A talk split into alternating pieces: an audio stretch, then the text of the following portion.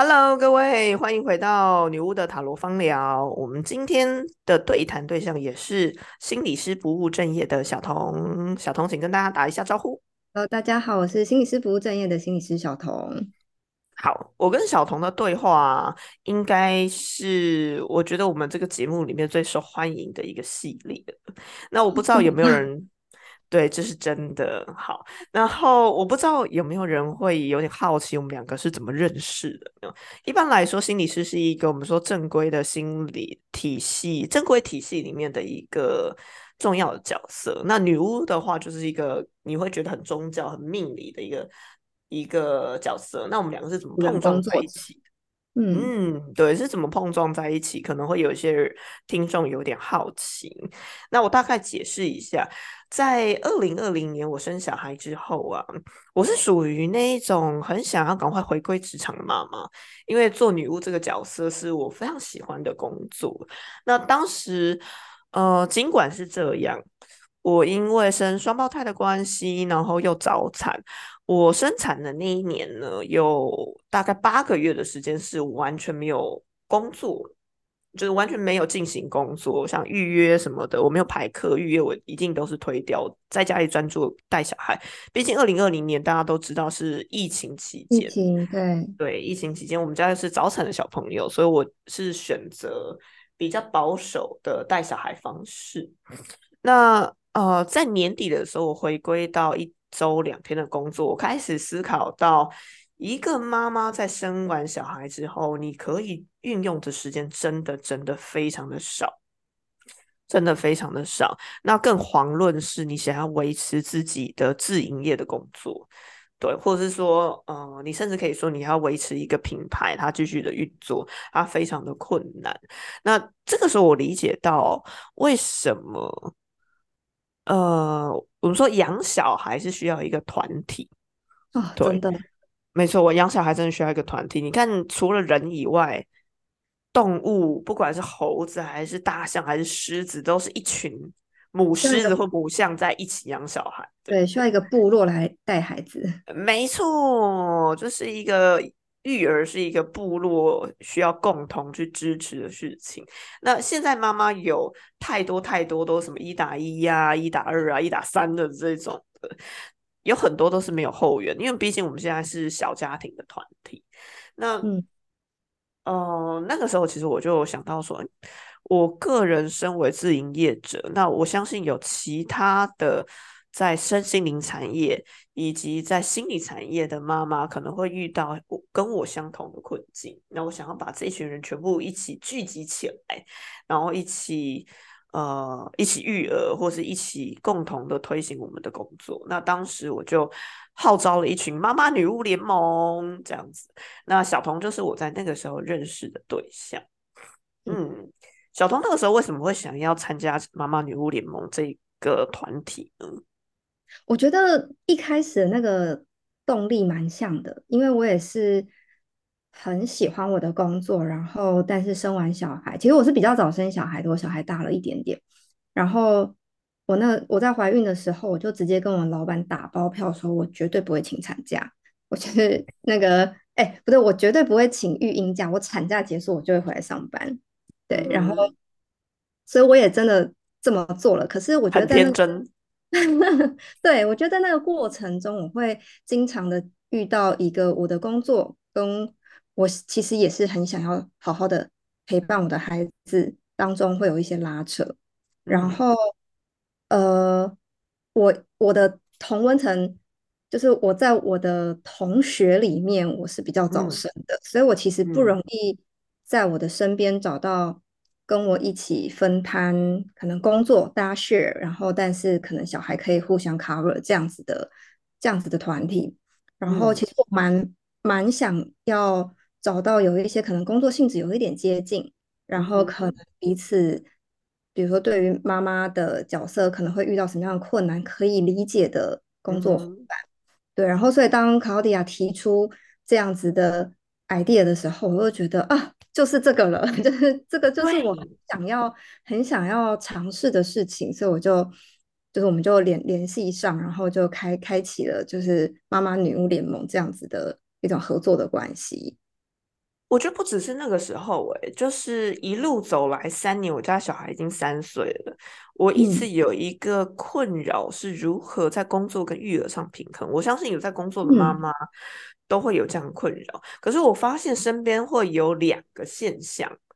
一个就是我觉得好两极哦，一个就是你虽然有在工作，但是你完全就是为了小孩选择兼职。或者是反正就有个收入，比方说做做小卖场、做做小生意，或者是去打个工，就是你对于你的职业生涯是没有想要发展的，反正就有一个补贴家用就好的。对，妈妈。有钱，没错，有钱就好的妈妈，就是你觉得哦，OK，你比全职妈妈还好一点，还有一点点的自我收入这样子，但是你是没有这么 care 你的职业发展的。可是另外天平另外一边却是。完全的就把小孩给托育了，比方说，嗯，月子中心出来就把小孩子托育了，然后全力拼事业的妈妈，或者是你呃有后援的情形，就把小孩交给比方南部的公婆或南部的爸妈，然后全力拼事业，但是这都不是我想要的。我要的是，你要说我很贪心好了，小孩子才做选择，我全都要。我一直在找什么样子的方式是可以在这两边是两边我都可以满足，就是我可以育儿，然后同时在我的工作事业有一定的成长。这个其实让我很你要说困扰吗，或者是很困惑？对，那。我很想要找妈妈女巫联盟的这群妈妈，是你想要兼顾这两边，两边都想要做好，然后工作也会有一些进展，嗯的妈妈。对，那我在网络上当然会看到一些，比方说是妈妈布洛克，他就是以他的小孩的生活、他的教养生活去做，呃。推广的标的，那他当然就可以把这两样东西好像结合的非常好。但我并不是职业就是妈妈，没错，没错。某一方面来讲，他就是职业，就是要展现妈妈的这个角色，所以他可以全部的放在这上面。或者我们看有一些插画家，他是画他的育儿生活，是是，对。那工作本来就是有一部分，可是问题是我的工作就是 OK，我其实就是一个占卜师或者是一个能量疗愈师。它就不是一个以以育儿为卖点，但我要以育儿卖为卖点也可以。可是真的就不是。那这种职业应该是占大多数嘛？不是所有人都要以有办法以育儿为卖点。是。那到底该如何去平衡我要发展我的工作跟育儿呢？我想这跟妈妈的实现会有一点自我实现有一点关系。对对，确实，确实，我觉得呃。有很大一部分我的观察，可能跟我们的社会文化价值，或者是有很多约定成熟的事情是有关的。比如说，我们很习惯预设，就是生完小孩之后是妈妈为主要照顾者，好，或者是我们会预设工作的形态，可能就是比如说要朝九晚五，或者是要在某一种。形态底下才能够追求到，就是也许工作上的成就。对，就是我觉得有很多东西，它其实是因为人类社会而有的一种一种状态，它不一定是唯一的管道。可是我们会很容易拿这个东西来框我们自己，然后会让我们以为。我必须在这样子的游戏规则底下，然后追求生活跟职业或者是职涯自我实现的平衡。嗯，你这个让我想到啊，我之前在 Netflix 上面看到一部纪录片，嗯，然后他就有在讲到跟育儿有关系的事情，他就有提到啊，就是一个经济学者，他的分析到，其实养小孩这件事情在资本主义的。社会底下，以经济的发展来讲，是不经济的事情。对啊，因为他养了，没错，没错，没错，没错，因为他费耗费很大量的人力成本，可是没有立即的回馈，而且回馈不明。对，所以本身来说，我们活在这种你知道，就要经济挂帅的社会里面，育儿这件事情就是跟经济成长是抵触的。没错。对，以短期间来看是这样。对啊，对啊，所以可是我我相信会有这样挣扎的妈妈们，某种程度上其实还是会想要好好陪伴自己的孩子的，就那个嗯那个当中还是有很深刻的连接，然后你没有想要为此放弃，因为就像我们一开始说的，就是两个极端，如果你很清楚你的优先顺位很清楚是自己的职职涯，那你就会那个育儿外包嘛，你就会可能交给阿公阿妈，交给保姆，你就会很没有悬念的外包，或者是你你的优先顺序就是小孩，那你就会找嗯一个就是有钱就好的一个打工，或者是一嗯，个工作的要求没有这么高的一个一个是就是工作一个工作方式，一个收入。你不嗯会想要追求你职业上的成就，你就是混口饭吃，就有嗯收入就好。对，所嗯以但我们想要关关心或关注的是，我们其实都想要的时嗯。候，我们对，反而好像我不想选择任何一边呢、为对，什就是两？边对我们来我在想说，都很这一定要。是就是两极的事情嘛，一定是零和的事情嘛，总是会中间有一些嗯，平衡的，对啊，很想要，知道这样子的平衡到底该，就是会对自我有疑惑，是我要求太多了，太贪心了，这世界上只有嗯。这两种选择呢？还是说嗯。其实是有一个可以突破盲点的方法？像我嗯，就曾经跟我妈说，诶，我其实，在生完小孩之后，因为工作时间减少，然后，加上又是疫情的期间，事实上我的收入是减少了，比起我生小孩之前。然嗯然后我的母亲又告诉你说，不会啊，你这样子收入状态很好。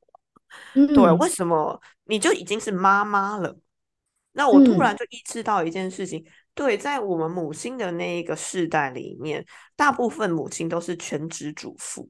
所以他，们会觉得有一份工作已经是非常棒的事情，还有一嗯个好像还不错的收入。对，嗯嗯，但是对我们这个世代而言，我会我们会觉得有收入是一个理所当然的呃嗯，状态，然后好像会会觉得有收入才有安全感。没错，那也是嗯，现在也鼓励女性自我实现嘛。那这个自我实现比较会偏向你是必须要有经济独立的。对，那因此我们会觉得这个是某一种基本的事情，我还是嗯想要维持我工作的成长性。嗯，对，嗯，我一直在思考，这样是不是太太贪婪了？对，那怎样妈妈的自我嗯实现，怎样才是，比方说可以达到一个平衡，或者是嗯。要怎么做才好呢？在心理上面，我觉得有两个两个点啦，一个是那一个以前我们的教授们都会跟我们分享说，呃，人生有三件事情非常的耗能，一个是嗯，读书，然后一个是工作，就是而且这个工作不是只是呃混口饭吃这样的工作，而是就是这是你的有有，所追求成就的工作，对，职职涯这样。然后第三件事情就是育儿，然后教授们就是教授会会这样分享说，这三件事情都非常的耗能，所以当我们必须要同时做两件事情的时候，我们就要对自己的标准降低。可是这个降低不代表说你要降低品质，而是你要对这个完成的时间比较宽松一点。那个嗯感觉有点像是，当我需要同时育儿、同时追求事业的时候，如果我今天单身，然后就只有自己一个人，然后我我可能可以五年内达到我要的事业的巅峰，但我一边育嗯儿的时候，我可能就要给自己十年的时间。嗯，因为毕嗯，竟养小孩某方面来讲，也是像养工养品牌、对啊，养一个工作一样，它也是某一种，嗯，我们说培育、是培育、培育事业，非非常就是等同耗能的事情。对，它然后是一个好的事业。教授还说了一件事情是，他没有遇过这三件事情可以同时进行的人，因为这三件事情同时进行，然后都还做得不错的人，通常最后都会生病。我记得之前你跟我讲比较直白一点，都会得癌症这样。对，真的，我们是直白就是节目。奉奉劝大家就是要爱惜生命。其实我之前有有个案，他同时同时做，我就觉得哇，真的太伟嗯大了。但是他每次来的时候，看起来压力都爆大，对啊，看起来都会身体很不好。就很很劳累啊。像我光是育儿跟工作，我就觉得好劳累哦。但嗯嗯，我觉得生了小孩以后，给我比较不太一样的是，是在过去生小孩之前，我会很介意哦，我可能这个月的收入，然后希嗯望能够达到某一定的标准，因为我把它当成一嗯个认证事业的经营。对嗯但是生了小孩之后，因为我二零二零年的那一年有还蛮长一段时间，完全就是在育儿，我可能有八嗯九个月是完全没有收入，但依然缴工作室房租的状态。哇，我觉得在那之后，呃，那个当下我没有时间去焦虑这件事情，因为我有小孩的事情要顾，更焦虑，对，更急迫，就在眼前。没错。但是就是经过那那一个时间之后，我突然对于好像工，我突然不这么在意每个月一定要到达某一个营业额，而是我会看比较嗯，长远，我可能今天要做比较长的计划，然后哎，这个是月也许是，它没有到达我期待的营业额，那也没关系，因为我可能在做某些事情，或者嗯酝酿更大的计划那样子。嗯这个要说成为妈妈之后会变得比较有耐心吗？可能也是，因为优先顺序变得比较不一样。对对。可是我觉得这是一个健康的的，就是观点的转换。就是以前，嗯如如果我我不调整，我变得仍然很高标的觉得我呃工作需要达标到某种状态的话，那就会很容易，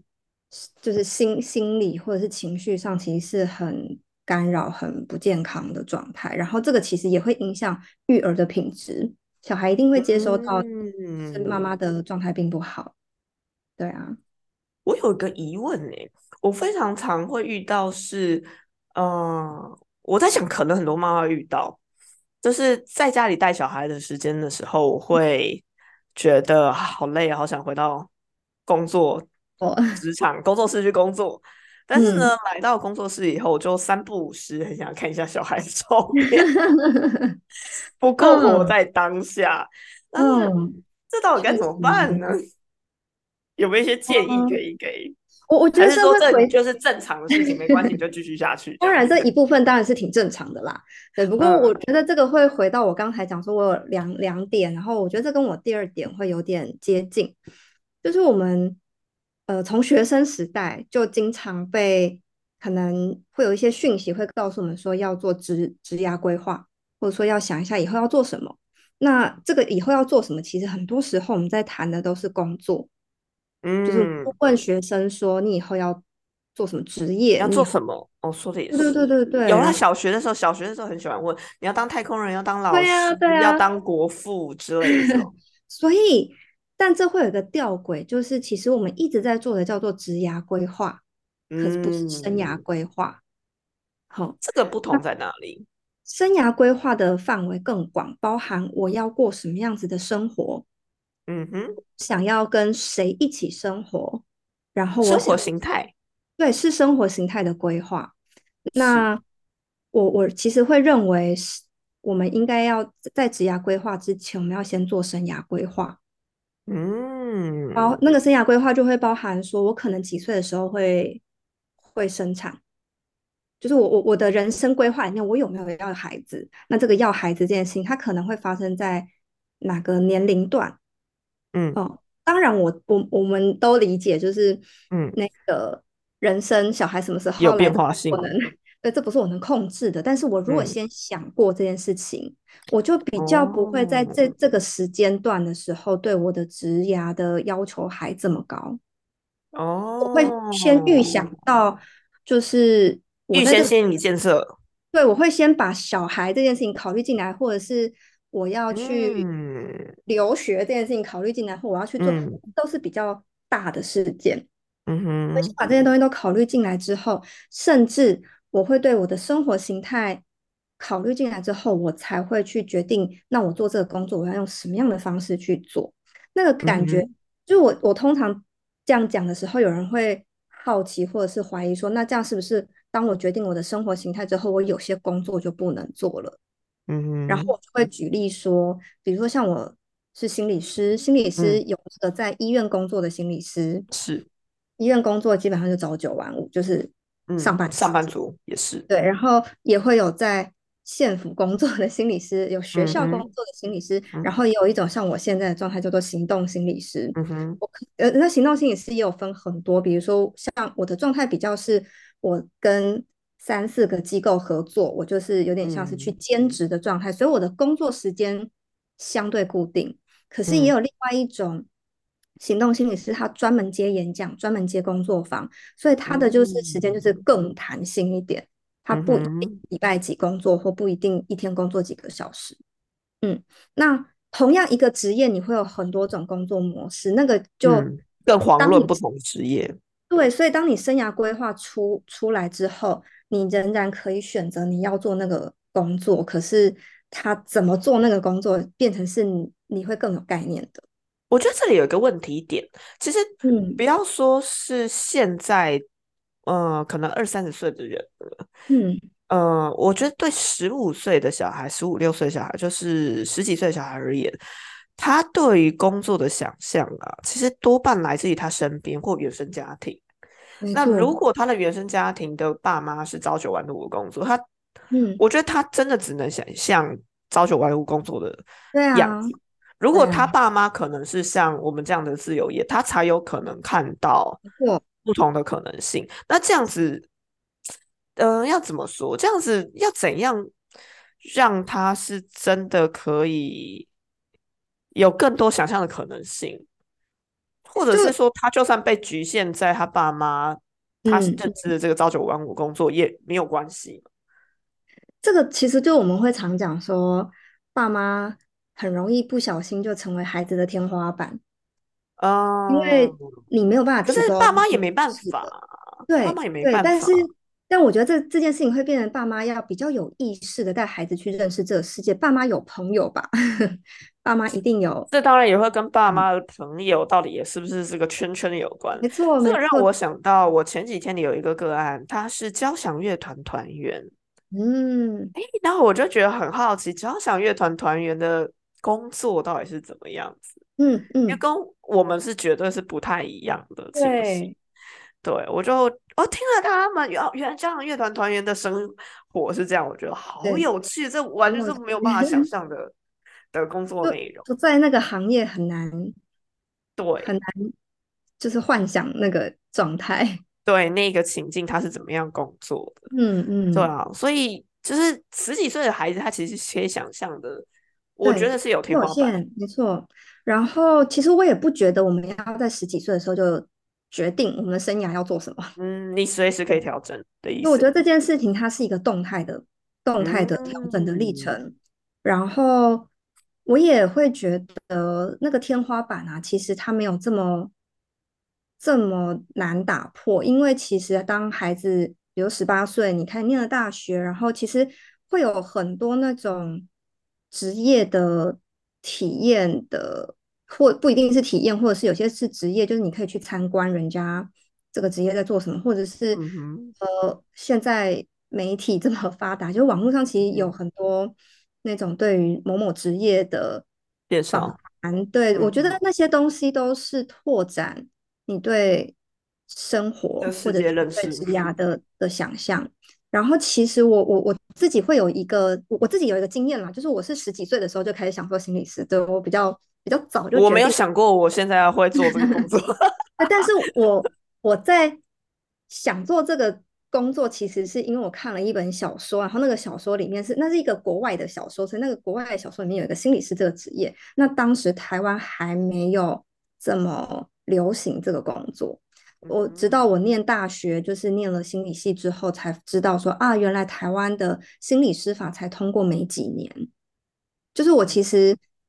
那个这个经验给我的感觉是。系已经存在非常久了，我大学的时候也有，对，心理系很久，嗯，可是那个时候没有很明确说，就是有一个没有专法在心理。师，对，所以嗯，那个时候心理师其实呃，就是一个学校里面的心理系，它可能不是分数排名很前面的，然后嗯，一直到很明确的前面，了吗？现在变蛮前面的。嗯 对，好，那我所以我会有一个感受是，很多工作其实是被还没有被创造出来。嗯哼，嗯，就是我们可能当我们的生涯很明确的时候，反而我们会很知道我那那我的工作也许更适合什么样的形态，嗯哼，说不定就会在我们的孩子或者就是在在你某个时时间点，你会创造出这样子的工作。嗯。嗯，所以总归来讲啊，其实像这样对于生涯的规划，我们要特别强调它跟职涯不一样。就是对生涯的规划，其实你随时都可以去调做调整。那这个不嗯，只是呃小朋友在学的学生可以做，我，相信你成为妈妈之后，然后在你人生的各个阶段，其实你都是可以去规划，然后重新想象。嗯，的一个非常好的自我检视的方式。那这个自我检视可以帮助你了解是否有自我实现，或者是你是否在自我实现路上。没错，我们可以这样讲吗？对啊，嗯，了解。我相信这集应该会对很多想要了解自我实现，或者是像我一样在自我实现的选择之中，或者是呃达成程度上有一些困惑的人，应该还蛮好的参考。好嗯，哦，那我们这集先就到这边，我们下集再见喽，拜拜。拜拜。